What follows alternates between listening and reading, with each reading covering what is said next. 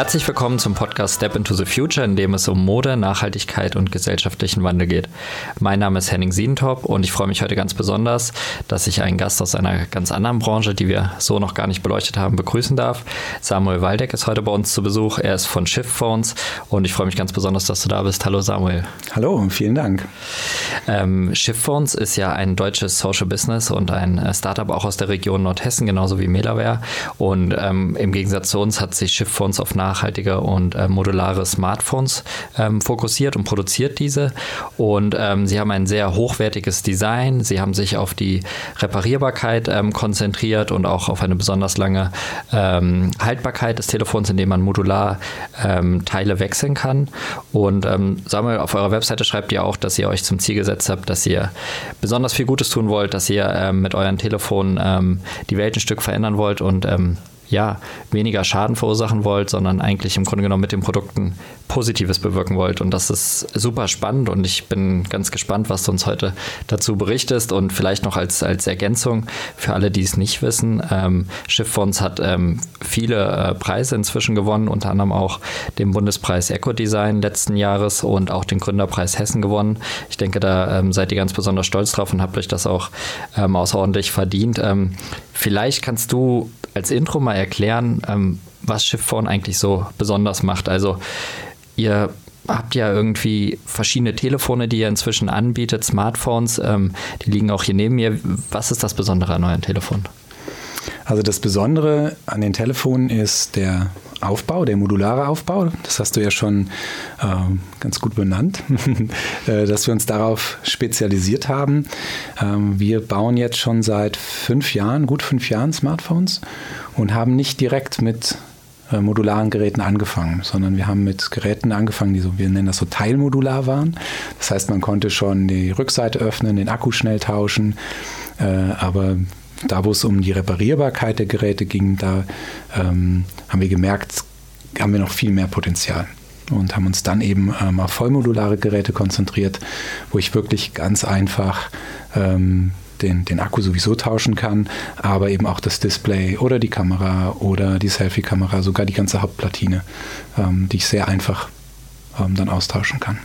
Also im Grunde genommen ein Smartphone, was sehr modular aufgebaut ist im Baukastenprinzip. Im Grunde genommen das komplette Gegenteil von den meisten Smartphones, die wir so am Markt sehen. Die sind zu, die kann man, da kann man überhaupt nichts mehr tauschen oder rausnehmen. Früher gab es noch Handys, wo man den Akku äh, rausnehmen konnte. Ähm, heute kann man maximal noch eine SIM-Karte einsetzen oder eine Hülle drumherum machen. Ähm, du meintest am Anfang war das noch gar nicht so äh, zum Start die Idee gewesen, sondern das kam ja später. Wie kamt ihr auf die Idee 2014? Smartphones zu entwickeln. Wie, was hat euch da getrieben? Ich meine, Telefone, Smartphones gab es viele am Markt. Wie, wie habt ihr euch da ähm, an das Thema rangewagt oder wie kamt ihr auf diese Idee? Ja, das ist eine, eine total spannende Geschichte. Ähm, wir haben ursprünglich eigentlich gar kein Smartphone bauen wollen. Das war aus Versehen sozusagen. Nein, wir haben ähm, einen mobilen Kamerakran entworfen. Äh, mein Bruder und ich. Äh, eigentlich mehr mein Bruder als ich. Äh, und er hatte diese Idee und wir haben gesagt, gut, wir probieren das mal. Das kam ähm, die erste deutsche Crowdfunding-Plattform Startnext auf und wir haben gedacht, das ist doch eine super Gelegenheit. Äh, wir probieren das einfach mal. Wir machen mal so, nehmen uns mal so einen halben Tag Zeit für ein Video. Diesen Prototypen hatten wir für uns sowieso schon gebaut. Mhm. Und wenn das Leuten gefällt, dann können die das, ähm, ja, sollen sie das bei Startnext halt bestellen und dann bauen wir das für die bei uns so zu Hause. Das war ursprünglich unsere Idee, das haben wir auch gemacht. Ähm, und zu unserer Überraschung ging das Projekt total durch die Decke. Ähm, die, wir haben irgendwie gemerkt, wir scheinen gerade da in äh, den Nerv der Zeit getroffen zu haben. Es, es war so 2012, wo viele ähm, so Semi-Profi-Kameramenschen ähm, so in den Markt kamen, so die ersten DSLR-Kameras Full HD konnten oder die ersten Smartphones Full HD-Video konnten. Und äh, die wollten irgendwie alle so einen Kran haben. genau. Und dann haben wir gedacht, äh, als nächstes Projekt, als Folgeprojekt, wenn das so gut läuft, lass uns doch mal gucken, ob wir noch gemeinsam interessante Produkte entwickeln können. Und dann war eigentlich unser Wunsch, einen Referenzmonitor zu bauen und Field Monitor für die Kamera, die ja dann auf dem Kran hängt. Das heißt, ich kann ähm, damit das Bild beurteilen, kann vielleicht die Aufnahme starten, die Schärfe ziehen und so ein paar Features noch machen. Das war eigentlich der Grundgedanke. Okay, also ihr wolltet eigentlich was mit Kameras und ja. äh, mit den Kränen bauen und da genau. irgendwie Leuten, die jetzt nicht vielleicht aus dem, äh, aus dem aus der Fachbereich sind, da irgendwie die Möglichkeit geben, da diese Technologien zu nutzen. Aber ich meine, da ist der Weg zum Telefon trotzdem noch ziemlich weit, oder? Ja, also eigentlich, eigentlich schon. Ähm, unser Wunsch war aber, nicht so ein Nischenprodukt zu bauen, womit wir nur eine Anwendung haben und dann quasi eine ganze Menge Elektroschrott produzieren, sondern wir haben gedacht, können wir denn nicht irgendwas machen, was so universell einsetzbar wie möglich ist? Ne, was ich für alles Mögliche verwenden kann. Und ähm, je konsequenter wir diesen Gedanken gedacht haben, desto näher kamen wir an ein Tablet. Ähm, wo wir gedacht haben, stimmt, es gibt ja bereits entwickelte Komponenten für Tablets. Ne? Und ein Tablet, das kann eben als Monitor funktionieren. Ähm, das kann man über Bluetooth oder WLAN eben entsprechend mit, den, mit der Kamera verknüpfen. Da kann man verschiedene Apps drauf laufen lassen. Und dann kam aber gleich natürlich diese Frage, warum sollten wir jetzt ein Tablet-Hersteller werden? Das macht, also es gibt ja genug gute Tablets auf dem Markt.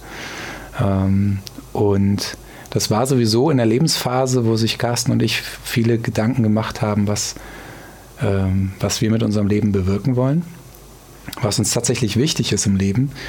Und wir haben gemerkt, ähm, das Thema Nachhaltigkeit und soziale Gerechtigkeit, das sind Themen, die uns wirklich auf dem Herzen liegen, wo wir uns wirklich für einsetzen wollen.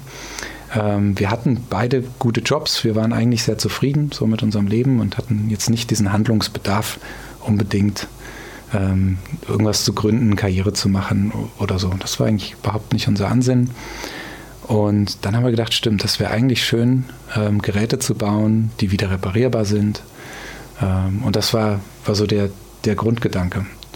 Und dann haben wir ähm, mit einem guten Freund von uns in China gesprochen, weil wir recht schnell gemerkt haben, hier in Deutschland gibt es nicht die Infrastruktur, um ähm, Tablets oder Smartphones zu entwickeln. Und ähm, haben darüber, über diesen Freund sehr viele gute Kontakte knüpfen können. Das ist auch nochmal eine ganz lange Story, die müssen wir heute vielleicht nicht auspacken. Ähm, mit vielen, ihr wart dann auch vor Ort wahrscheinlich genau, wir Zeit. sind nach China gereist ähm, und, und haben die da Firmen besucht und haben dann auch gesehen, was da alles schief läuft. Mhm. Und gesagt, okay, äh, das können wir uns nicht vorstellen, so zu produzieren. Mhm. Ne, diese Wanderarbeiterproblematik in Shenzhen zum Beispiel, wo ähm, wirklich Millionen von Menschen aus dem Norden Chinas dann in die, in die Region kommen ähm, mit dem, den Erwartungen der ganzen Familie im Nacken, da jetzt einen guten Job zu finden und, und irgendwie die ganze Familie zu ernähren. Und dann ähm, werden die da in Produktion gesteckt, äh, hausen in irgendwelchen Baracken, arbeiten dann ähm, 16 Stunden am Tag und äh, im, äh, im Dreischichtbetrieb. Überhaupt kein soziales Leben mehr. Und wo wir gesagt haben, das ähm, können wir uns einfach nicht vorstellen. Das ist kollidiert mit unserer Vorstellung von, ähm, von sozialer Gerechtigkeit. Und habt ihr damit gerechnet, wenn ihr seid dahin und habt, okay, wir wollen was mit Technik, es soll modular sein, vielleicht in die Richtung Tablet und Smartphone, mit der Idee seid ihr dahin, aber habt ihr damit gerechnet, dass diese soziale Komponente auch nochmal so stark kommt oder habt ihr das vor Ort dann erst so richtig gemerkt, dass das hier wirklich ein Problem ist und dass wir da auch noch ran müssen? Oder war euch das schon bewusst, dass das wahrscheinlich auch nochmal eine große Hürde wird? Äh, nee, das war uns nicht so bewusst. Also, ähm, also ja, ich, wir haben natürlich, es gibt ja einschlägige Dokumentationen, ähm, die man so kennt. Ähm, Death by Design oder ähm, verschiedene andere, Blood and the Mobile. Ne? Das sind, sind alles Dokumentationen, die wir schon auch kannten. Aber das Ganze dann selber zu sehen, ist einfach nochmal was komplett anderes. Also es bewegt auch ganz anders und motiviert auch ganz anders, Dinge anders machen zu wollen. Und deshalb haben wir dann in dem Crowdfunding, äh, was wir gestartet haben, irgendwann das noch ergänzt und sagen, hier, wir wollen nicht nur Geräte bauen, sondern wir wollen auch auf den Fairness-Aspekt gucken. Und dann haben wir gemerkt, wir machen ein ganz schönes Fass auf. Ähm, das war äh, zu Zeiten, wo auch Fairphone gerade gegründet hat, also ein bisschen, ein bisschen vorher, ich glaube 2013 haben die sich gegründet. Ne? Ähm, und wo auch unterschiedliche ähm, Akteure auf den Markt kamen und auch ganz unterschiedliche Vorstellungen davon, was ist fair, was ist gerecht, was nicht und auf was muss man alles achten und was nicht. Und das war für uns erstmal auch eine Riesenüberforderung, weil wir jetzt nicht aus dem Nachhaltigkeitsbereich kommen, sondern ich bin Mediengestalter, mein Bruder ist Kommunikationsdesigner. Das heißt, es ist nicht unser Fachgebiet, ähm, eine Lieferkette zu analysieren oder ähm, sowas, sondern das waren alles Dinge, in die wir uns reingearbeitet haben, parallel zu den technischen Dingen, die wir natürlich ähm, genauso im Blick haben wollten, mussten, weil ein Gerät, was vielleicht äh, fairer ist, aber ähm, nicht ordentlich funktioniert, macht keinen Sinn, weil dann mhm. produziert man einfach nur Elektroschrott. Mhm. Aber was genau. hat euch da, also ich meine, wenn ihr da, ihr, ihr wart dann fort und habt dann, jetzt gibt es ja auch noch große soziale Herausforderungen, die ja. nicht dementsprechend, ähm, was wir gut finden, das heißt, das müssen wir auch angehen. Dann ähm, das ganze Technische ist neu. Ähm, und ihr musstet euch ja, und dann äh, ist das ja ein sehr komplexes Produkt mit langen Lieferketten. Ihr wusstet schon, das wird sehr groß. Also war gerade diese, diese gefühlte Ohnmächtigkeit oder diese Komplexität, die eigentlich so groß ist, der Antrieb zu sagen, okay, wir wollen das machen, weil ich meine, es gab ja existierende Produkte am Markt und andere ja. Anbieter. Also das, das ist ja fast so, als würde man sagen, wir, wir, wir machen einen, äh, wir fangen jetzt an, ein, ein Automobil oder einen Computer oder also wirklich, also in ein Geschäft einzusteigen, was eigentlich gefühlt, wo man sich nie rantrauen würde. Also was mhm. hat euch da den Mut gegeben oder was hat euch äh, ja, motiviert, das zu starten? Motiviert hat uns die Crowd äh, im Crowdfunding. Wirklich ganz viele Leute, die uns Mut gemacht haben. Ich, du kennst es bestimmt auch. Es gibt auch immer die Leute, die sagen, nein, das geht nicht. Mhm. Vergiss es. Überhaupt keine Chance. Aber es gibt auch die Leute, die Mut machen, die sagen, hey, wir, wir kennen euch, wir vertrauen euch da, ich glaube, ihr, ihr schafft das. Und das war tatsächlich was, was uns gepusht hat. Ähm, eine weitere Sache ist, wir mögen auch gerne Herausforderungen. Ähm, das heißt, wenn Leute uns sagen, das schafft ihr sowieso nicht, dann motiviert uns das eher, als dass wir ähm, uns dann geschlagen geben würden. Es gibt auch ganz, ganz viele Situationen, die wir nicht beeinflussen konnten, die, ähm, die das bedingt haben. Einfach. Also ich erinnere mich an eine Situation, es war ähm, ganz am Anfang, wir hatten ähm, den ersten Prototypen fertig äh, von dem 7 Zoll Tablet, ne, weil ich mhm. habe es ja eben erwähnt, das war ja als, als Tablet gedacht, mhm. das erste Gerät. Und dann ist uns dieser Lieferant abgesprungen. Der hat uns einfach sitzen lassen. Wir waren in China, der hat gesagt, nee, ich will das nicht, ich habe jetzt einen größeren Auftrag bekommen, äh, ihr seid uninteressant für mich, egal. Mhm. Und damit ist dieses ganze Projekt eigentlich zum Scheitern verurteilt gewesen. Und wir haben gedacht, gut, jetzt müssen wir die kompletten Entwicklungskosten tragen. Wir müssen jetzt die Leute im Crowdfunding zurückbezahlen.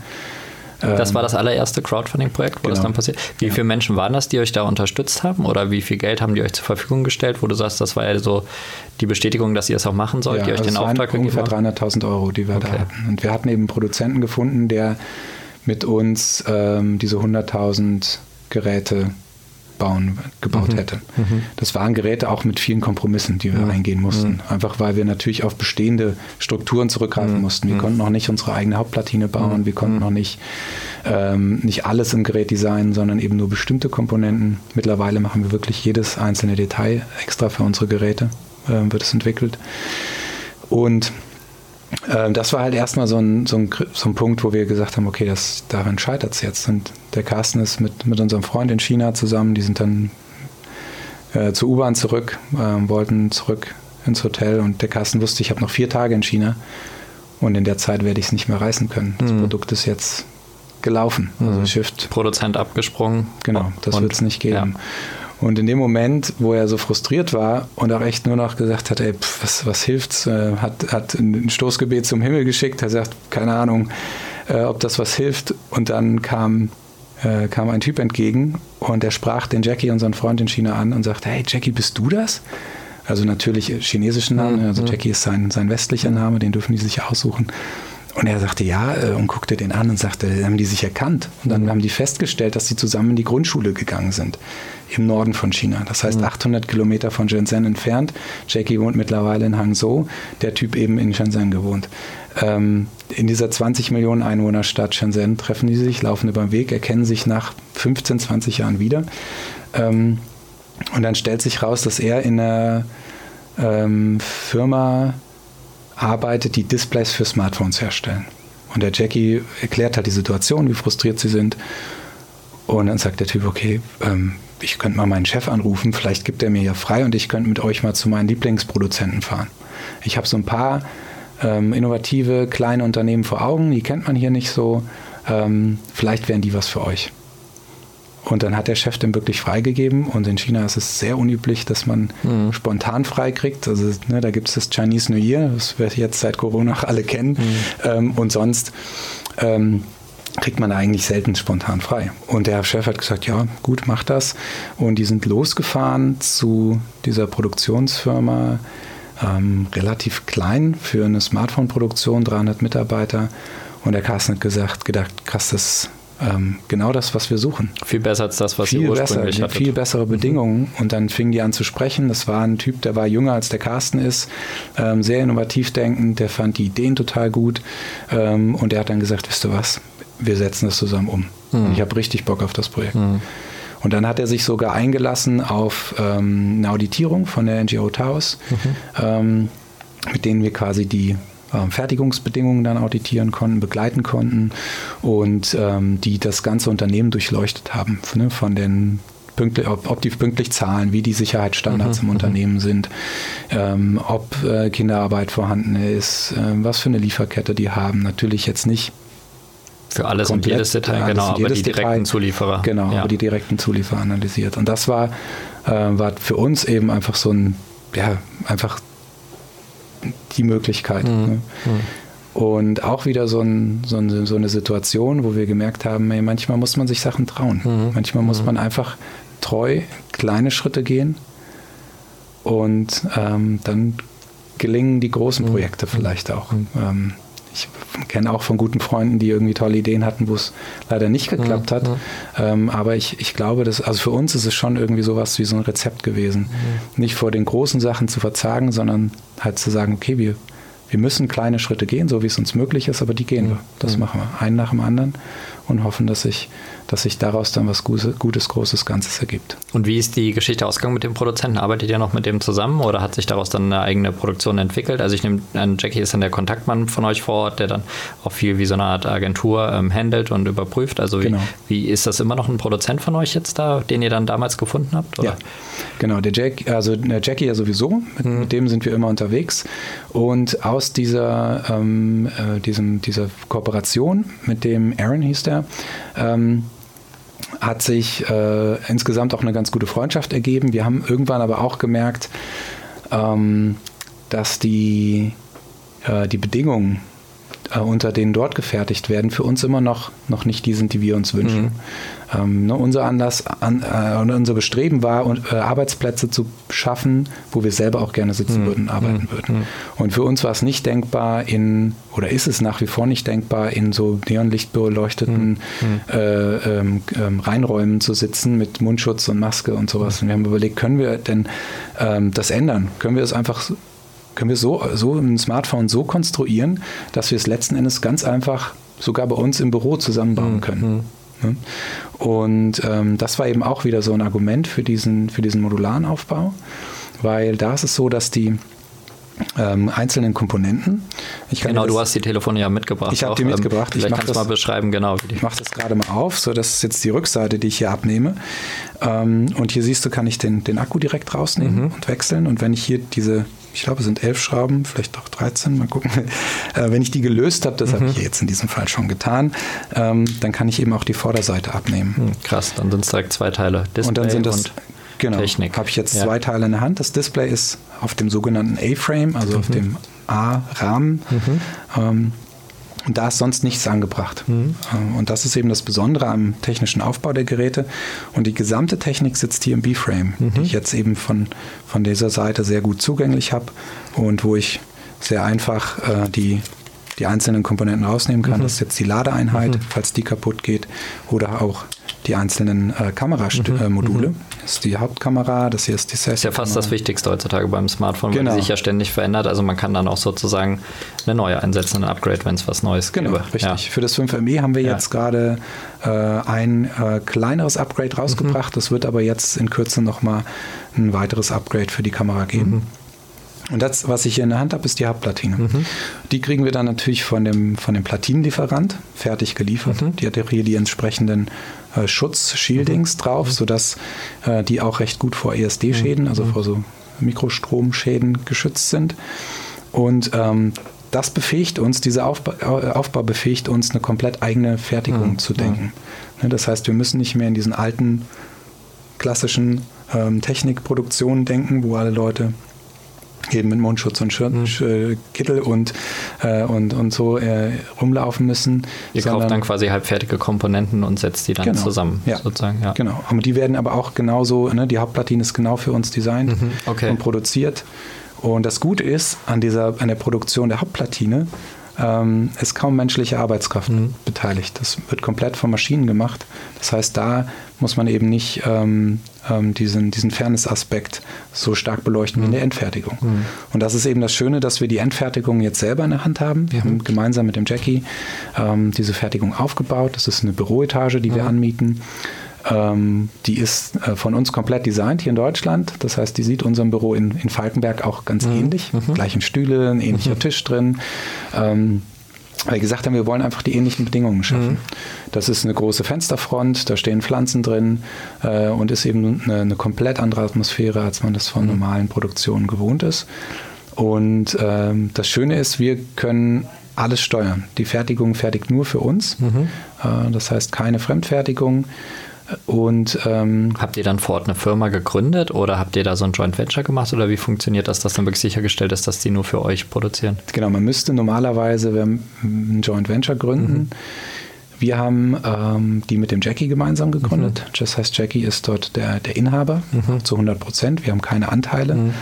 Ähm, den Jackie kennen wir aber schon seit mittlerweile über 20 Jahren mhm. und haben ähm, ein sehr, sehr gutes, vertrauensvolles mhm. Verhältnis zu ihm und wissen auch, dass der uns nicht über den Tisch ziehen wird. Mhm. Ähm, das kann man nicht von allen chinesischen Firmen mhm. behaupten. Da mhm. haben wir auch viel Lehrgeld gelassen. Mhm. Aber ähm, beim Jackie wissen wir einfach, da, da, können wir einander vertrauen. Kann man da so ein bisschen sagen, Und, dass er so der, der dritte Gründer im Hintergrund ist, sozusagen, der dritte Kopf oder so? Oder? Ähm, ja, der Jackie hat, hat auch mit, den, mit der Technik relativ mhm. wenig zu tun, mhm. aber eben mit der kompletten Organisation mhm. hat er schon auch viel zu tun. Die Produktion vor Ort genau, zu steuern. Die Produktion vor Ort zu steuern, der steuert die, die Lieferungen.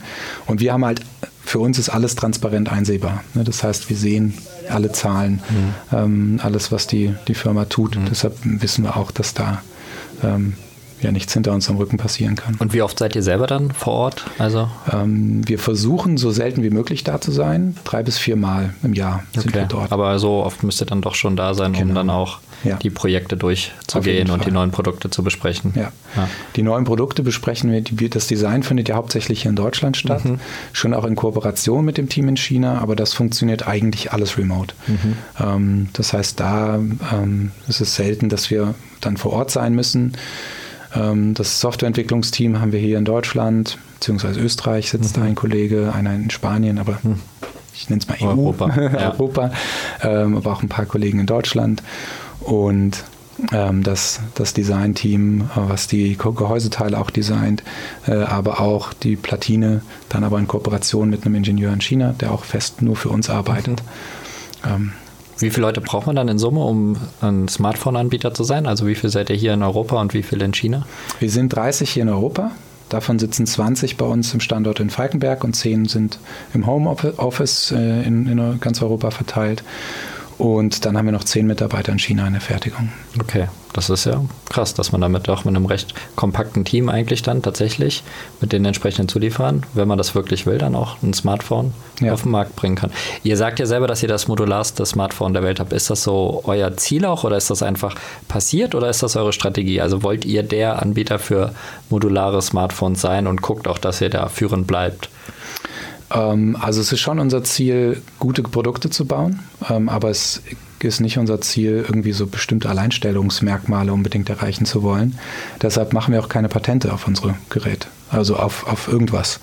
Weil wir sagen, das soll offen sein, das sollen Leute nachmachen dürfen, weil dann ist der Impact größer weil, an, weil man dann vielleicht auf ähnliche Teile zurückgreift und auch eine Infrastruktur hat, um vielleicht Dinge auszutauschen genau. und gemeinsame ja. ähm, äh, Lieferketten vielleicht zu nutzen. Ja, das, das, ist ziemlich schwierig okay. beim Smartphone, weil wirklich alles sehr genau aufeinander abgestimmt sein muss. Ähm, das wäre ein schönes Fernziel auf jeden Fall, also wo wir uns auch gut Kooperationen vorstellen können mit anderen Herstellern. Ähm, da muss man gucken, was sich, was sich da ähm, ergeben kann in Zukunft. Aber wichtig ist uns, und das, das wissen wir, dass in vielen ähm, Designhouses in China unsere Geräte sehr gut bekannt sind. Die werden sich angeguckt und die Chinesen sind ja auch Meister darin, Sachen nachzumachen. Und das ist von uns auch eigentlich so gewünscht. Wir finden mhm. das gut, weil dann ist der Impact einfach größer. Das heißt, wenn ähm, Unternehmen das angucken, manche machen das natürlich auch nicht, weil es teurer ist, natürlich. Dinge über Konnektoren zu lösen, kleben oder verlöten ist immer günstiger und geht auch schneller, ist einfach zu, einfacher zu produzieren. Ähm, aber das finden wir eigentlich gut. Und gibt es denn schon Nachahmer? Habt ihr denn gesehen, dass es ähnliche Telefone gibt, die wirklich im Markt verfügbar sind, nee. in Europa oder in China? Nee, also nicht. nicht. Nicht, was den kompletten Aufbau okay. angeht, ähm, aber an einigen, einigen ähm, Stellen entdecken wir das schon, mhm. dass es äh, sogar Geräte größerer Hersteller jetzt auch mehr auf Konnektoren setzen als ähm, auf verlötete mhm. Geschichten. Allerdings sind die immer noch ähm, der Meinung, dass Akkus unbedingt fest im Gerät verklebt sein mhm. müssen. Mhm. Ähm, ja. Und nicht so wie bei euch oder wie es früher war, dass man die tauschen kann genau, oder ja. ähm, dass man einfach wieder eine gute Leistung bekommt, weil ja. daran scheitert es ja oft. Also meistens der Grund, kennt man ja selber, Akku hält nicht mehr lange, ich brauche ein neues Telefon so ungefähr. Dabei genau. ist es ja in Anführungsstrichen nur der Akku. Wie viele Telefone äh, produziert ihr jetzt aktuell im Jahr? Wir haben bisher ähm, insgesamt seit dann Ende 2014 äh, ja jetzt mittlerweile wahrscheinlich so um die 45.000 Geräte gebaut und verkauft. Und das geht inzwischen auch wahrscheinlich über eure Website und nicht nur über Crowdfunding, sondern ihr habt wahrscheinlich genau. einen Online-Shop oder vertreibt ihr das auch im Handel oder ähm, Zum Produkte? großen Teil direkt, mhm. ähm, weil wir das Prinzip Handel finden wir schon ganz gut. Äh, allerdings ähm, ist uns da auch wichtig, Wege im Handel zu unterstützen, wo wir sagen, die sind auch fair, weil da passiert mhm. eben auch viel äh, Ausbeutung. Mhm. Und da haben wir jetzt noch nicht so den goldenen Weg gefunden, wo wir gesagt haben, ja, das genauso wollen wir es machen. Und es macht ähm, das Gerät ja auch teurer wahrscheinlich. Und beim Smartphone geht es ja gleich machen. um große Summen. Ne? Also ja, ich das mein, stimmt. Wobei die Margen da sehr, sehr klein sind. Okay, also da könntet ähm, ihr auch theoretisch vom Preis her mithalten. ja, ja, okay. eigentlich schon. Ja. Was kosten denn eure Telefone so von bis oder? Äh, die Geräte fangen an bei 390 Euro. Mhm. Da liegt das, oder 377 glaube ich. Mhm. Das habe ich auch nicht mehr so im Kopf. Das ist das kleinere Gerät, ja. das 5ME. Ähm, und dann das ähm, 6M, was wir hier liegen haben, das liegt bei 555. Und das, was ich hier mitgebracht habe, das ist das 6MQ. Das ist unser ähm, neues Flaggschiffmodell. Das kommt jetzt im äh, ja, wir, wir hoffen noch April. Mhm. Coronavirus mhm. wird uns so ein bisschen äh, den, den, den, den, Start, den, den Start ein bisschen verschieben ja. wahrscheinlich. Ähm, das wird dann im Moment zum Vorverkauf für 777 und dann mhm. im Endeffekt bei 844 liegen. Okay. Ja, das, ich meine, das ist ja eine Price Range, in der andere Smartphones auch liegen. Klar, es gibt immer günstiger, aber viele sind auch wesentlich teurer, gerade die Markenhersteller. Ja. Also ich denke, da sieht man ja auch, dass so ein nachhaltiges hergestelltes Telefon, äh, Smartphone, sich jetzt nicht unbedingt teurer verhält als ein konventionelles. Vielleicht, das, äh, du hast ja auch schon viel darüber gesprochen, das, ist, das Produkt ist modular. Ähm, ihr kennt den Produzenten sehr gut, ihr ähm, schaut euch die direkten Zulieferer an, ihr, ihr achtet darauf, ähm, wie das Telefon zusammengebaut wird, was man ähm, dann auch eventuell austauschen kann. Vielleicht nochmal ganz auch allgemein, was bedeutet denn ein nachhaltiges Smartphone für euch? Was macht denn ein Smartphone nachhaltig und wie mhm. stellt ihr das sicher? Äh, ich glaube, ein nachhaltiges Smartphone an, per se gibt es eigentlich gar nicht, ähm, weil, es, weil wir immer irgendwelche Ressourcen irgendwo entnehmen und die verwenden und auch Ressourcen entnehmen, die ähm, wahrscheinlich nicht mehr recycelt werden können. Also Status quo aktuell. Ähm, deshalb ist es schwierig, finde ich, von einem, von einem wirklich nachhaltigen Smartphone zu sprechen. Ähm, uns ist das Thema Nachhaltigkeit einfach sehr wichtig. Das fängt bei uns an bei dem, wie wir uns als Unternehmen verstehen. Ähm, das heißt, wir ähm, verstehen uns als Social Business. Das heißt, bei uns werden keine Gewinne entnommen, sondern die Gewinne fließen alle in nachhaltige und soziale Projekte. Ähm, natürlich brauchen wir auch für Neuentwicklungen Gelder, ne? aber alles, was quasi an Gewinnen anfällt, was das Unternehmen nicht braucht, das fließt in soziale, nachhaltige Projekte. Ähm, das Stichwort Purpose-Unternehmen sozusagen. Also auf dem Weg sind wir gerade, um das auch nochmal transparenter machen zu können. Und ähm, das gehört für uns mit dazu. Dann ähm, ne, also die Grundmotivation, die wir als Unternehmen haben, dass wir keine Investoren mit in der Firma haben, die uns diktieren, ähm, was wir machen, welche Vertriebs, Vertriebsstrukturen wir mhm. haben sollen oder ähm, ne, ob wir doch die Modularität lieber weglassen, weil das ist ja viel teurer oder die faire Fertigung, sondern wir können wirklich alles entscheiden ähm, bei dem Aufbau unserer Geräte und äh, bei der Verwendung der Gelder. Und für uns gehört das natürlich dazu, wie gehen wir mit unseren Mitarbeitern um, hier äh, in Deutschland, aber auch in China. Und dazu gehört natürlich auch das Thema Lieferkette, was bei einem Smartphone unglaublich komplex ist. Und wo ich auch sage, da sind wir noch in den Kinderschuhen. Mhm. Ähm, also wir haben jetzt eine Transparenz bis in das, ähm, also bis Tier 3, also dritte, ins dritte Glied, jetzt vierte Glied, ähm, erobern wir so langsam. Wäre das dann das vierte Glied dann sozusagen wirklich der Rohstoff? Also noch nicht. Auch noch nicht, nee, okay. Auch noch nicht der Rohstoff. Und deshalb haben wir gesagt, wir wollen gerne, ähm, wir wollen die Lieferkette gerne umarmen. Mhm. mhm. Das finde ich eigentlich ein ganz schönes, äh, ganz mhm. schönes Beispiel für das Prinzip, was wir anwenden wollen. Das heißt, wir wollen gerne die Lieferkette auch von hinten erobern. Mhm. mhm. Ähm, und da ist es so, dass wir aktuell ein Forschungsprojekt laufen haben mit der Uni in Göttingen, äh, die Uni für Geowissenschaften, die normalerweise Gesteinsproben analysieren. Die haben jetzt unsere, ähm, unseres ähm, Hauptplatinen in den Analyse, Analyselaboren und ähm, gucken genau, welche Rohstoffe verbrauchen wir in welcher Qualität und Quantität. Mhm. Eventuell können wir sogar ähm, das, den Ursprung, also den geografischen Ursprung äh, ausfindig machen. Das wissen wir aber noch nicht genau, das müssen wir schauen. Ähm, und dann können wir eben genau gucken, wo sind denn die großen Hebel, an denen wir anpacken können, was das Thema Rohstoffe angeht. Also ihr beschäftigt euch sehr stark auch mit dem, was setzen wir eigentlich für Materialien ein. Das ist ja. auch ganz interessant. In unserem letzten Podcast haben wir uns ja auch mit Sanne von Circular Thinking darüber unterhalten, wie wichtig es eigentlich ist, die richtigen Materialien und richtigen ja. Inhaltsstoffe zu verwenden. Und jetzt sieht man an so einem komplexen Beispiel wie dem ähm, Shift-Phone oder an einem Smartphone, ähm, wie viele Materialien eigentlich eingesetzt sind. Wisst ihr denn schon, wie viele Materialien in eurem Produkt drin sind? Also die reine Anzahl, also an, an Rohstoffen oder an, an Bauteilen? Also was, was habt ihr da so für Erkenntnisse drüber, ja. was ihr da verbaut? Haben wir noch nicht, weil das, okay. äh, das Forschungsprojekt noch läuft. Mhm. Ähm, und oder eine Schätzung, was glaubst du, wie viel Teile? Also ihr müsst ja irgendein Gefühl Hunderte. haben. Hunderte. Ja, denke ich. Einzelrohstoffe schon. letzten ja, Endes, oder? Klar, weil vieles ist ja Verbundstoff mhm. im, im, Smartphone. Ähm, eine Hauptplatine ist aber relativ, äh, also man kann einzelne Rohstoffe, also gerade die wertvollen Rohstoffe recht gut recyceln. Ein Problem sind noch die seltenen Erden. Das liegt an der Konzentration, ähm, weil, ähm, also bei uns ist es so, dass wir Mikrokapazitoren verwenden, die keinen Koltan enthalten. Ähm, das ist ein japanischer Hersteller, den wir verwenden, der eine alternative Keramik verwendet. Ähm, das ist, weil uns das Thema Koltanabbau ähm, im Laufe, Laufe unseres Unternehmens ähm, Wachstums auch wichtig geworden ist. Äh, wir waren im April 2017 im Kongo, haben dort Minen besucht, wo Gold und Koltan auch abgebaut wurde.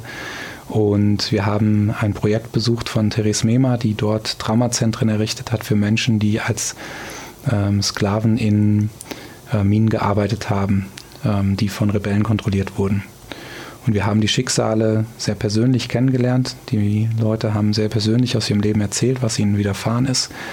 Und das war ein Moment, der uns sehr gepackt hat. Äh, also ich war nicht dabei, der Carsten war dort. Ähm, und ähm, das ist für uns auch ein, ein, großer Motivator gewesen oder immer noch, ähm, zu sagen, wir wollen da was verändern. Hm. Ja, im Grunde genommen müsst ihr dann ja eigentlich ja auch wirklich bis dahin. Und ich stelle mir das sehr, sehr ja. komplex vor. Ich meine, wir machen jetzt Textilien und Mode, so ich kenne unsere gesamte Lieferkette. Es ist ein genau. vergleichsweise sehr, sehr einfaches Produkt und ja. ich weiß schon, wie komplex das bei uns schnell wird. Ja. Ähm, ich meine, das wo zieht, also du hast ja vorhin gesagt, eigentlich kann ein Smartphone nicht nachhaltig sein, aber ihr, ihr zieht, ihr macht da trotzdem weiter und ihr, ihr wollt ja da den, den Weg weitergehen und sagst, wir möchten die Lieferkette umarmen. Ähm, und die großen Anbieter, ich meine, die da vielleicht einen großen Einfluss drauf haben, machen relativ wenig wahrscheinlich in, in die Richtung. Oder seht ihr, dass da was in die Richtung kommt? Weil im Grunde genommen kann man es doch dann wahrscheinlich nur auch im, im Verbund mit anderen schaffen, oder? Weil wenn das so ein komplexes Produkt ist mit hunderten von Bestandteilen und Rohstoffen, ähm, wird es ja wahrscheinlich sehr, sehr schwer, dann irgendwann mal bis zum Grund zu kommen, weil im Grunde genommen habt ihr ja gar keine andere Wahl aktuell, als diese Bestandteile auch zu verbauen, weil sonst funktioniert das Smartphone nicht. Also so, immer so weit, wie ihr gucken könnt und es schafft und, und wo ihr Einfluss drauf nehmen könnt, probiert ihr sozusagen die Dinge zu optimieren und sagt deshalb wahrscheinlich auch zu Recht, wir sind noch lange nicht da, dass man von einem nachhaltigen Telefon reden kann ja. oder Smartphone. Aber das ist, denke ich, dann doch das Ziel, oder? Also, Definitiv. Ja. Also das ist das Ziel ja. und das haben wir auch immer im Blick und versuchen das auch in, in, äh, den, äh, in, in maximaler Geschwindigkeit umzusetzen. Mhm ähm, die uns möglich ist mit mhm. den Mitteln, die wir haben. Ähm, ich glaube, dass eine, eine, Transparenz der Lieferkette, dass das unglaublich gut wäre. Viele Hersteller würden da gemeinsam dran arbeiten. Ähm, das hängt so ein bisschen aber oder scheitert ein bisschen daran, dass natürlich jeder darin sein, auch sein, sein Produktgeheimnis mhm. sieht. Ne? Das heißt, wenn ich meine Lieferanten preisgebe, dann ist es so, dass ich natürlich das Produkt auch kopierbar mache. Mhm. Das heißt, es können dann auch Konkurrenten zu meinen Lieferanten gehen und sagen, hier, du machst das doch für diesen Hersteller, ich möchte das jetzt bitte genauso haben. Mhm. Und ähm, deshalb passiert das nicht. Das heißt, diese, da ist dieser Konkurrenzdruck zu groß. Das ist auch ein Grund, warum wir Konkurrenz einfach nicht mögen. Mhm. Ich glaube, es macht gar keinen Sinn, mhm. ähm, dass man sich so einem Konkurrenzdruck aussetzt. Ich glaube, Kooperation würde viel mehr Sinn machen. Und das ist unser Wunsch. Einfach zu schauen, wo können wir eben möglichst gut mit anderen kooperieren. Wir schätzen es gerade sehr, dass sehr gute Kontakte zu unterschiedlichen Universitäten entstehen, aber auch zu Unternehmen entstehen, ähm, die in diesem Bereich auch mit tätig sind. Das heißt, ähm, wir sind im Moment äh, im Innovationsverbund für nachhaltige Smartphones mit der Leuphana Universität. Äh, und das sind, ist zum Beispiel ein, ein Netzwerk, was da entsteht, ähm, was unglaublich äh, uns nach vorne bringt. Viele Ideen, die wir haben, die auch aus diesem Netzwerk kommen, zum Beispiel der Gerätefund. Ähm, wir sind der einzige Hersteller, der sowas anbietet im technischen Bereich. Und das ja auch schon seit 2016. Das egal in welchem Zustand das Gerät zu uns zurückkommt, der Kunde bekommt immer 22 Euro zurück. Die zahlt am Anfang dann halt schon mit. Genau. Die mit eingepreist, bekommt genau. er aber zurück. Genau, und die bekommt er dann mhm. zurück. Und und ihr, was macht ihr mit den Geräten dann? Oder? Genau, das ist nämlich der Knackpunkt. Ja. Ähm, da sind wir auch, haben wir auch ein Alleinstellungsmerkmal. Bei uns ist es so, dass die Geräte alle gecheckt werden und dann geguckt wird, welche Komponenten können wir noch gebrauchen. Das macht ihr dann hier in Deutschland? Das machen wir ja. alles in Deutschland, ja. genau. Wir haben die Reparatur bei uns in Falkenberg, wir haben den kompletten Service und Support bei uns in Falkenberg äh, und äh, auch die Entwicklung. Das heißt, da sind auch die Wege zwischen den Abteilungen, um miteinander zu kommunizieren, sehr, sehr kurz. Gucken auch, wie lange die Sachen halten, was geht kaputt, genau. wie sehen Geräte ja. nach der Nutzung aus. Ja. Genau, und sehr spannend. Wir sind, äh, wir sind jetzt dabei, so die ersten ähm, äh, Statistiken zu führen, wie hat sich das zum Beispiel das Reparaturverhalten der, der Kunden geändert, ähm, als wir zwischen den ähm, teilmodularen und den vollmodularen Geräten geswitcht haben? Und das zum Beispiel so, dass die Reparaturen um 100 Prozent zugenommen haben, die die Kunden bei sich zu Hause gemacht haben. Das heißt, ein Displaytausch, den, die die Kunden selber gemacht haben, um 100 Prozent ähm, angestiegen im Vergleich zu den teilmodularen Geräten. Und wo ich mir denke, das finde ich es ist mir auch total wichtig, unsere Kunden auch zu befähigen, ne, denen auch die Freiheit zu geben, hey, ihr dürft da dran schrauben, es erlischt nicht die Garantie, sondern ähm, wir trauen euch das zu und wir unterstützen euch so gut es geht. Und wenn eben doch was kaputt geht, dann müssen wir halt gucken, ähm, woran es gelegen hat und irgendwie eine Lösung finden. Und habt ihr dann in eurem Online-Shop dann auch einen Online-Shop für Ersatzteile oder und genau. Erklärvideos oder Anbauanleitungen oder gibt es dann da telefonischen Support oder wie, wie kann man das dann ganz gucken? Was ist so der Klassiker, was geht kaputt? Das Display oder Kamera? Mit 76 Prozent ja. am häufigsten, also bei uns sogar 80, 76 mhm. ist die Statistik ähm, ähm, herstellerübergreifend. Mhm. Ich glaube Click Repair oder so, die machen, machen immer so Statistiken. Und äh, bei uns haben wir das geschaut und da sind es 80 Prozent, weil sonst eigentlich von den in, im, im, Verhältnis zu anderen Reparaturen, weil sonst geht eigentlich nicht viel kaputt. Und dann schickt ihr die neuen Displays raus und ähm, gibt es genau. eine Anleitung, liegt die dann beim Display mit dabei? da liegt ein Link zur Anleitung okay. mit dabei und dann kann man sich das als YouTube-Anleitung anschauen, ähm, wie man das repariert und kann das selber machen. Wenn ein Kunde sich das aber nicht zutraut, dann machen wir das auch für den okay. und auch kostengünstig. Also ein Display-Austausch kostet bei uns ähm, 33 Euro. Okay, ja, das ist ja wirklich dafür, dass man dann das Telefon eigentlich wieder komplett benutzen kann und ja. nicht auf ein neues umsteigen muss. Vielleicht nochmal eine Frage zur Lieferkette und zu ja. den Rohstoffen. Es gibt ja zum Beispiel also eine, ein Material, was ja viel auch eingesetzt wird, ähm, ist Gold. Das wird ja wahrscheinlich bei euch auch zum Teil, ist das in den Telefonen ja. mit drin. Es gibt ja zum Beispiel Fairtrade Gold. Ja. Gäbe es denn jetzt die Möglichkeit für euch, dass ihr sagt, wir wollen, dass unser das Gold, was in, den, in, in unserem Smartphone eingesetzt ist, komplett Fairtrade zertifiziert ist? Oder ist das schlichtweg unmöglich, weil die Vorstufen einfach so weit äh, weg sind von dem, was ihr dann kennt schon? Oder wäre das heute möglich? Ähm, nee, für uns ist es noch nicht möglich. Wer das geschafft hat, ist Fairphone. Die werben ja auch damit, dass die ähm, Fairtrade Gold äh, verwenden. Ähm, das finde ich sehr cool, dass sie das geschafft haben. Ähm, für uns gestaltet das sich als schwierig, weil die Transparenz unserer Lieferkette da endet, wo dann unser, also Gold wird hauptsächlich bei den Halbleiterherstellungen verwendet. Und da, wo der Halbleiterhersteller das Gold einkauft, da verschwindet so ein bisschen die Transparenz, oder das ein bisschen, da verschwindet das für uns. Die kaufen das in China nämlich äh, zentral ein. Das heißt, es gibt eine Regierungsorganisation, über die läuft der komplette Goldeinkauf. Und ähm, da haben wir natürlich auch angefragt, aber die haben gesagt, ja, bei uns ist doch alles fair. Mhm, ja, klar. Da sind keine Konfliktmaterialien ja. drin. Auf gar keinen Fall. Ähm, ich also das wird dann auch zentral reguliert in China und da sind genau, dann irgendwo da noch die Grenzen. Da ist es schwierig. Ähm, wir könnten ähm, nicht äh, jetzt dorthin gehen und sagen, wir, wir möchten gerne, dass die Schmelze, mit denen, mit der jetzt unser äh, unser Haupt, also Halbleiterhersteller zusammenarbeitet, dass die jetzt dann Fairtrade Gold verwendet, weil wir einmal die Mengen zu klein sind. Ne? Also wir haben in allen mhm. unseren bisher verbauten äh, Hauptplatinen haben wir 100 Gramm Gold verwendet. Mhm. Also alle zusammen.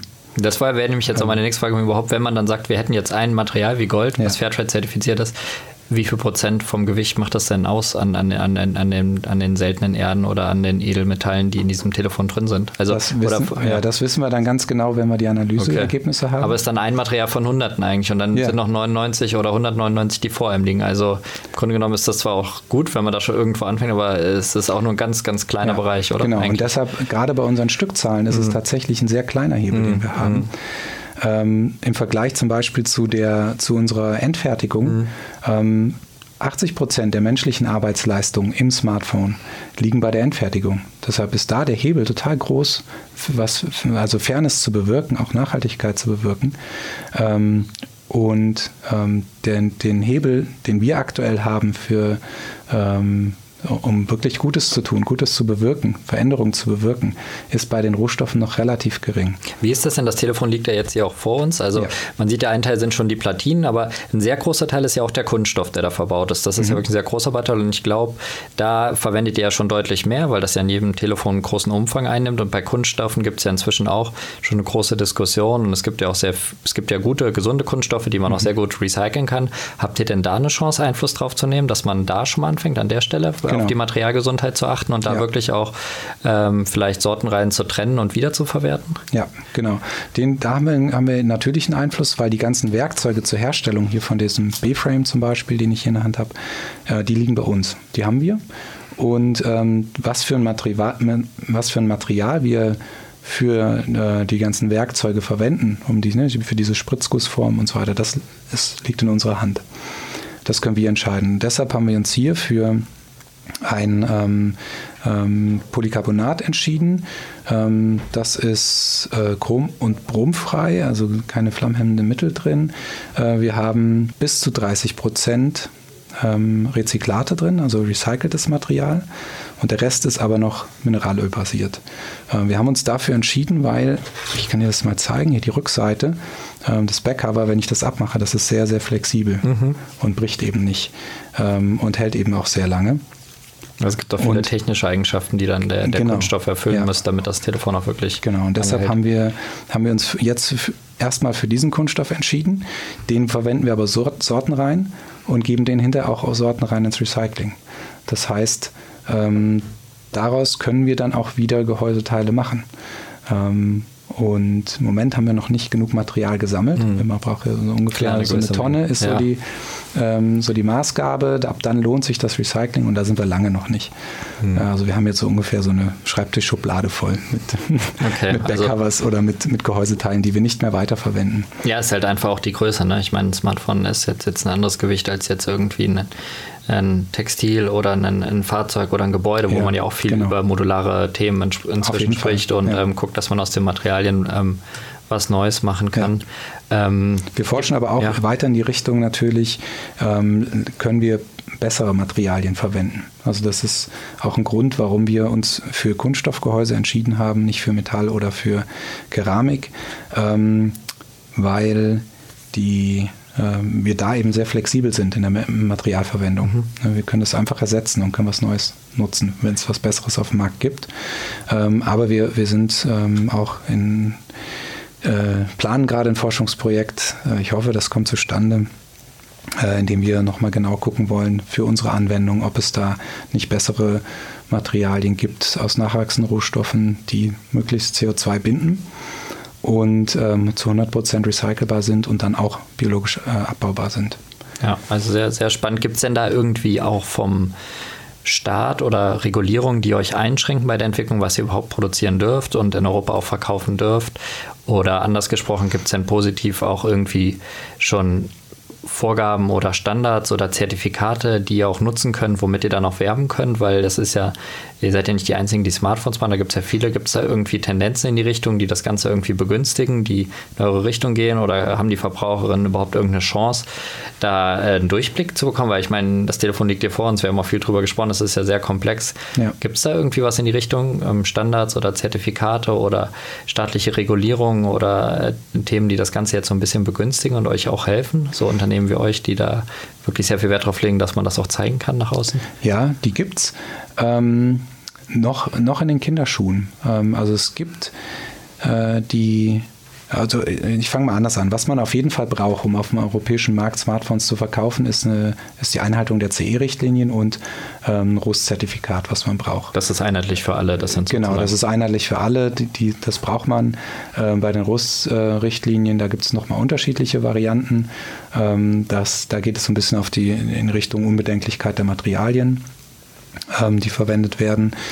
Äh, das ist eigentlich eine Grundlage die wir auch einhalten. Dann gibt es ähm, verschiedene Siegel für nachhaltige, also im Speziellen auch für nachhaltige Smartphones. Da gibt es zum einen den blauen Engel, ähm, der über die, die RAL GmbH quasi die, die, die Richtlinien dann schreiben, über die man dann auch diese Zertifikate bekommen kann. Mit dem sind wir auch im Gespräch. Ähm, da war es so, dass wir bei der letzten ähm, Expertenanhörung auch dabei waren, wo, wo diese Richtlinien festgezurrt wurden. Ähm, da werden wie der Name schon sagt, Experten ähm, angehört, ob denn die Richtlinien, die ähm, das Umweltbundesamt mit, dem, mit der RAL GmbH da vorschlagen, ob die denn realistisch seien. Und ähm, da haben wir nicht so gut aufgepasst, weil die Richtlinien, die die für die Akkus festgelegt haben, sind aktuell von keinem Hersteller ähm, äh, umsetzbar. Deshalb gibt es aktuell auch kein Smartphone, was den blauen Engel hat. Okay. Ähm, das, da haben wir nicht gut genug aufgepasst, beziehungsweise waren in dem Thema Akkuherstellung ähm, ähm, beziehungsweise Akku ähm, also ich, ich, erkläre mal kurz die Richtlinie, da geht es darum, dass äh, nach 500 Volladezyklen der Akku noch 90 Prozent an Kapazität haben muss. Unsere Akkus schaffen ein paar 80 Prozent aktuell äh, und wir verwenden schon mit die besten Zellen, die es auf dem Markt gibt. Das heißt, da sind wir uns ziemlich sicher, dass da kein anderer Hersteller irgendwie ein besseres Ergebnis auch erzielen kann. Ähm, Sprich, der Standard, der da jetzt gesetzt wurde, ist eigentlich nicht genau. erfüllbar. Genau. Deshalb warten wir jetzt auf die nächste okay. Revision. Äh, Revision. und müssen dann da noch entsprechend den, denen dann okay. Feedback geben. Ähm, es gibt noch TCO, die auch ähm, ähm, Richtlinie für Smartphones haben. Da gibt es aber bisher kein Smartphone, was die erfüllt. Äh, die erfüllt. Genau, okay. beziehungsweise die da überhaupt auch sich angemeldet haben, denke ich, weiß ich nicht genau. Es gab mal ein Samsung-Phone, da gibt es auch verschiedene Standards. Ähm, und da gab es ein Samsung-Phone, was diesen Standard erfüllt hat. Da ging es auch, glaube ich, um wechselbaren Akku. Mhm. Äh, und es konnte das Gerät. Ja, und gut. So. Könnt ihr ein bisschen mehr wechseln auf jeden Fall. Das stimmt. Ja, ja, Aber das heißt ja im Grunde genommen, ihr müsst ganz viel kommunizieren und berichten und seid da eigentlich auch, begebt euch da irgendwie auch auf Neuland und müsst auch den Verbraucherinnen erstmal erklären, ähm, worum es eigentlich geht, genauso wie ihr es ja auch macht. Also ihr erklärt immer wieder, wie die, wie die Sachen funktionieren. Ähm, es gibt Videos, es gibt dazu ähm, die Möglichkeit, sich weiter zu informieren, weil es doch ähm, eigentlich auf, auf im, im, der Industrie da noch nicht wirklich so viel äh, andere Anbieter gibt und auch Unternehmen, die sich damit beschäftigen. Vielleicht kannst du noch mal zum Abschluss ähm, sagen, was gibt es aktuell irgendwelche ähm, spannenden Sachen, an denen ihr forscht, neue Produkte oder Ideen oder Lösungen, was ihr da auf den Markt bringen wollt? Also so wie ihr eigentlich irgendwann mal mit, hast du ja am Anfang sehr gut erklärt, mit, mit Kamerakränen angefangen habt, dann übers Tablet dann letzten Endes beim Smartphone gelandet seid, damit ja auch bekannt geworden seid. Inzwischen 48.000 Stück habt ihr verkauft, hast du gesagt. Ähm, was sind so die nächsten Produkte oder wollt ihr das Produkt einfach weiter optimieren und da noch wer Experte drin werden? Was, was können wir da so erwarten? Ähm, ja, da kann man noch einiges von uns erwarten. Ähm, eine Sache, die man von uns erwarten kann, ist natürlich eine konsequente Weiterentwicklung der Geräte. Das heißt, wir wollen, dass auch die, jetzt die bestehenden Geräte noch eine ganze Weile weiter gepflegt werden ähm, und auch weiter erhältlich sind. Ähm, natürlich reicht das nicht jedem Kunden. Ne? Das sind die, die, ähm, die wir jetzt hier liegen haben, das äh, 6M und das 5ME, das sind Geräte, das sind jetzt so Mittelklasse-Geräte. Aber es gibt natürlich auch High-End-User, ne, die mhm. wollen und die brauchen auch irgendwie für ihren beruflichen Alltag oder was auch immer ähm, Geräte, die halt besser sind. Da kommt jetzt eben das 6MQ und wir sind jetzt auch schon dabei, den Nachfolger von dem 6MQ ähm, zu entwickeln. Das wird das Shift MU äh, also MU geschrieben. Mhm. Und zwar wollen wir damit das Zeitalter des Universal Computing einleiten. Mhm. Ähm, das ist eine, eine, neue Idee, die wir haben.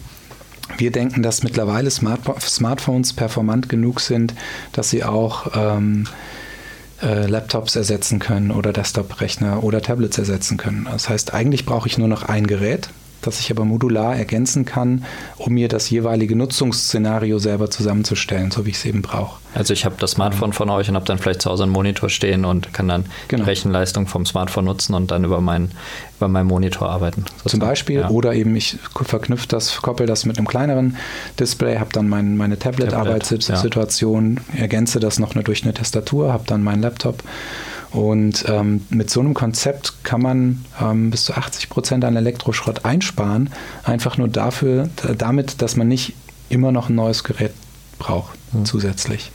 Und ein Monitor lässt sich ja extrem lange nutzen, ne, wenn er gut produziert ist, wenn er haltbar gemacht ist. Ähm, da braucht man keine Software-Updates für. Natürlich verändert sich dann mit der Zeit die Auflösung oder es gibt bestimmte neue Technologien.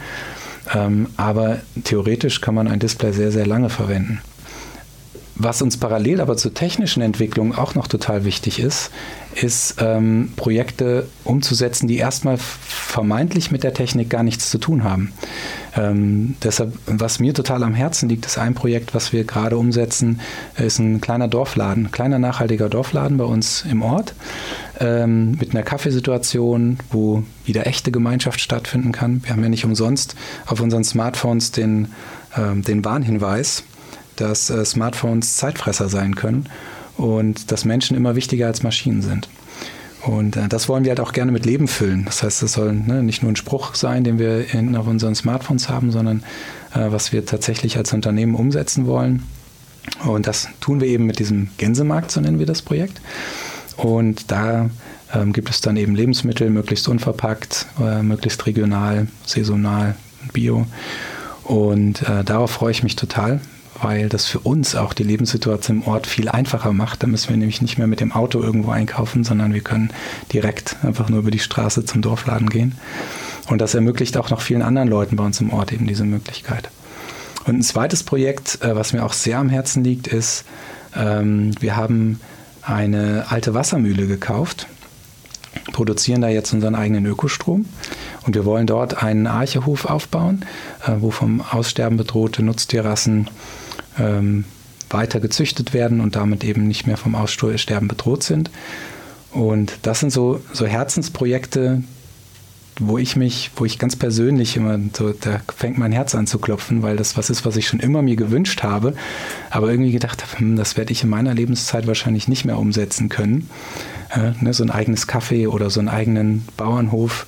Ähm, aber ich bin total glücklich, dass wir jetzt andere befähigen können, sowas zu machen mit Shift. Ne, also das wird von Shift komplett finanziert, aber es gibt dann eben einzelne Leute, die diese Projekte dann umsetzen. Ja, sehr cool, was ihr da ähm, sozusagen in der, im Umland von Kassel, ähm, ihr seid ja nicht weit von hier, umsetzt und dann eigentlich auch zeigt, wie ihr sozusagen äh, Produkte, die eigentlich rein für die digitale Welt sind, ähm, nutzt oder auch mit dem, mit dem Erfolg, den ihr damit habt, um regional dann tatsächlich auch was zu bewirken. Weil wie du ja schon gesagt hast, auf dem Telefon, äh, das, was draufsteht, ist ja auch Realität. Wir leben das immer mehr, immer mehr Menschen hängen am Telefon vorm Smartphone und man sollte den Kopf vielleicht auch mal heben. Also sehr cool, was ihr da für Projekte bei euch vor Ort auch umsetzt. Vielen Dank.